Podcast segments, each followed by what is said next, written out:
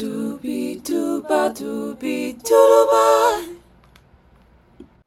期待一本好书，今日免费入霸。大家好，我是今日霸主 B B Boy。那我们今天呢要分享的是《Unwinding Anxiety》的第十六章，关于好奇心的部分。我们呢在日常生活中常常会听到，好奇心能够杀死一只猫，或者是好奇心是你最强大的武器。但是这两个论述似乎对于好奇心有不同的诠释。那在开始之前，想问两位霸主们，就是对于好奇心的看法跟理解是什么？我对于好奇心的看法跟理解是，嗯，我觉得我天生就是一个好奇宝宝，我超喜欢问问题的。就是可能像是在上课啊，我总会怀疑老师，老师你是不是教错啊？然后或者是。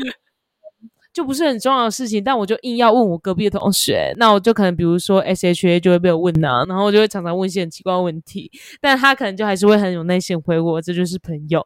好，没有这不重点，那这也是就是就是我觉得常常会在你多问的那几句或多问的那几个问题，会发现一些有趣或者是快乐的一些收获，所以我觉得要勇敢的问，当一个好奇宝宝，才可以收获到很多东西，这样子。有时候甚至会有更多的启发。对，没错。对我来讲，好奇心就是听到这个字的话，大家通常来讲都会联想到比较正面，因为好奇心通常是一个，呃，大家会比较鼓励去做的行为，就是要对这个世界有多一点好奇心。对，但讲到说好奇心会杀死一只猫的时候，感觉比较像是在讲说你的好奇心或者你的野心太大的时候，有时候也是容易。遇到危险，但不一定代表说这是一件坏事啊。这个可能是最极端的状况，但我觉得整体来说，好奇心是一件好事。那听到这边呢，就可以发现好奇心其实不止一种。那作者帮我们分成了两类。那第一类是 I curiosity，那 I 指的是 interest，那代表着对于知识渴望、好奇心的好的面向。那爸友们可以试着回想小时候，或者像刚刚贝拉讲的，就是对什么事情都充满好奇啊，然后心里就会冒出一万个为什么的自己。对，然后虽然现在已经长大，还是一个知音宝宝的贝拉，我们觉得很敬佩，有那个勇气可以挑战老师这样子。那大概就是这个状态。那相对的呢，第二个就是 D curiosity。那第一指的是 deprivation，那就是指我们受到资讯落差，然后使得我们的好奇心产生了一股。有点乏力，或者是迫切想要知道这个答案的一个状态。那我现在想要请霸主们跟我们分享一下，过去有没有受过 I curiosity 或是 D curiosity 影响的事件，还有当下的一些心理状态。我觉得 I curiosity 的话，我比较我比较可以联想到的是，就是小时候的时候，刚刚讲到不是说会有一万个为什么吗？我小时候之后真的会。有看了一套书，叫做《十万个为什么》，然后不知道爸友们有没有听过，或是霸主们有没有听过？它就是呃给小朋友看的书，然后里面会解释各种世界上不同的现象。然后我觉得你还是小朋友的时候，你就是非常的，就是对这世界很多未知嘛，所以就是那时候的，我觉得 curiosity 是最强的，就是什么东西对来讲都很新鲜，或者说你对未来也是超级多的想象，对，然后。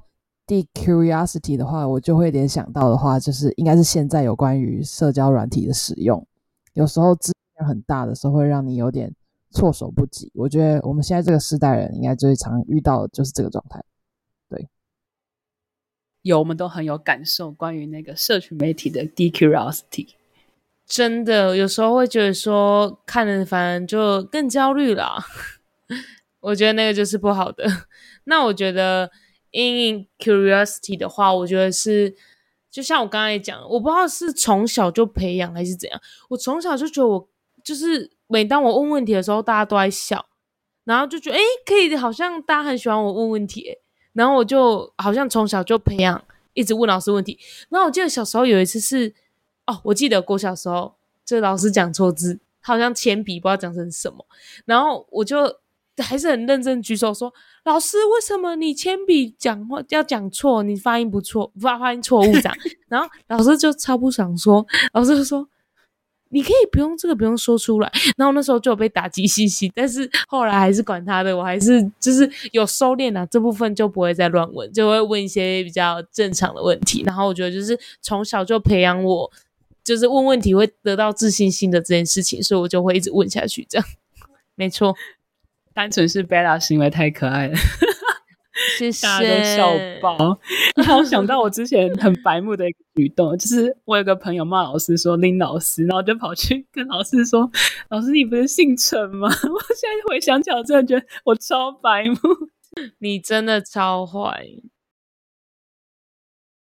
我觉得这都是小时候的时候最大胆，就是想到什么就讲什么。贝拉大概就是有办法维持下来，也是很厉害。但我们也鼓励，就是大家现在也可以保有那个探索未知的一些好奇心，这样子。真的。那依照我们现在对于好奇心的了解，那我们就不难发现，好奇心跟我们对于知识的了解程度其实是有关系的。那究竟他们之间有什么深层的连结呢？那其实呢，一开始在我们刚吸取某方面的知识的时候呢，好奇心会随着我们知道的越深入而越高。但是好奇心是有巅峰值的哦，一旦过了那个巅峰值之后，好奇心就会开始的下降。那在这边呢，我们就提供大家一个咒语。那我待会想要请霸主们跟霸友们跟我一起来念这个咒语，然后念完之后呢，可以感受一下讲完这个咒语之后有什么感觉。对，然后你们可以用自己的方式去诠释这个咒语。那这个咒语就是 H M M，嗯，H M，嗯，H M，嗯，H M 就是它英文的拼写，然后就它就是念。嗯，那你们刚刚两位念完之后有什么感觉吗？嗯，你想对我做什么？没有啦 我觉得嗯完就会觉得绝对不要想太多哟。谢谢，我就说嗯完我就会觉得，哎，该发生什么事了吗？的感觉，嗯，应该就是像是在提问的那种感觉，就是有点像 why 的那种感觉。那会有让你觉得回到小时候那种对事情有好奇的感觉，有新鲜感吗？还是就普通的一个嗯？我认真觉得那个嗯，我的表情会做到超到位，因为我就会整个眼睛一直往上，我会单边跳。嗯，你确定？OK，随 OK，好，没问题。会有点像，它有点像是你在提问题的开头的那种感觉，因为嗯，有点像是你的身体的本能在对这件事情表达疑惑。那你会不会接下来去问问题，那是另外一回事。但是你如果觉得对这件事情感到疑惑的时候，有时候你自己的表情啊，或者是你的身体会有自己会有一些反应，就是你你没有办法，就是不一定是要靠言语表达出来。所以我觉得这个嗯，就是一个非常好的表达方式。对，我觉得刚刚笑讲的很好，就是你嗯的时候就会心里冒出一个疑惑，然后我也刚刚有发现，就是笑有一个嗯耸肩那个嗯的那个感觉，觉得还蛮可爱的，这样呀，就是头歪一边这样子，嗯，对。那最后呢，我们要来告诉大家，平时要来如何练习保有这个好奇心，然后让它成为自己的一个永续资源。然后首先呢，要帮。我找一个你觉得很舒服的地方，你可以是坐着啦、躺着或是站着。那这个重点呢是要让你自己觉得舒服，然后能够维持那个专注度。好，那我觉得霸主们可以跟我一起来，就是做一次这样子。我现在直接先躺到床上，稍等，舒服一点。好，我现在很舒服。好，请继续。最舒服的状态，我就是要对。好。那接着呢，开始回想最近一次的坏习惯的回圈，嗯，然后看看呢，是不是能够在脑海中浮现这个画面，然后尽量专注在行为本身，然后不要先不要检讨自己的后续的发展，就是行为在每一件事情上面，然后回圈的路径，还有这些行为的发生的过程。好，然后开始感受自己当下的一个情绪的感觉，然后记住你。现在目前感受最强烈是什么情绪？只能选一个哦，不要太贪心。说哦，我觉得我那时候很愤怒，很什么，很点点点，就给我选一个就好了。没错。好，然后当你强烈感受这个情绪，然后你感受到你迫切要展开这个坏习惯的习惯的时候呢，念出我们的咒语吧，霸主们。嗯，H N M，嗯。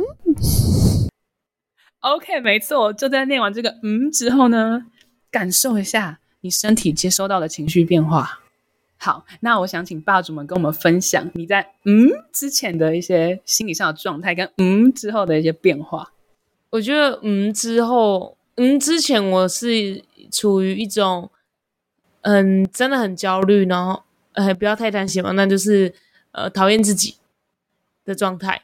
那嗯完之后就会觉得，哎，好像刚把那个情绪突然把它用掉的感觉，就是你会突然头脑一清清醒这样子。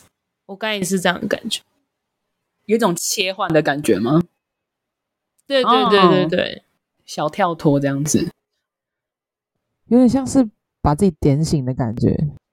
我的前面的情绪是比较像是觉得委屈，就因为会觉得委屈自己，所以我也会觉得会需要展开后面的那个坏习惯的回圈。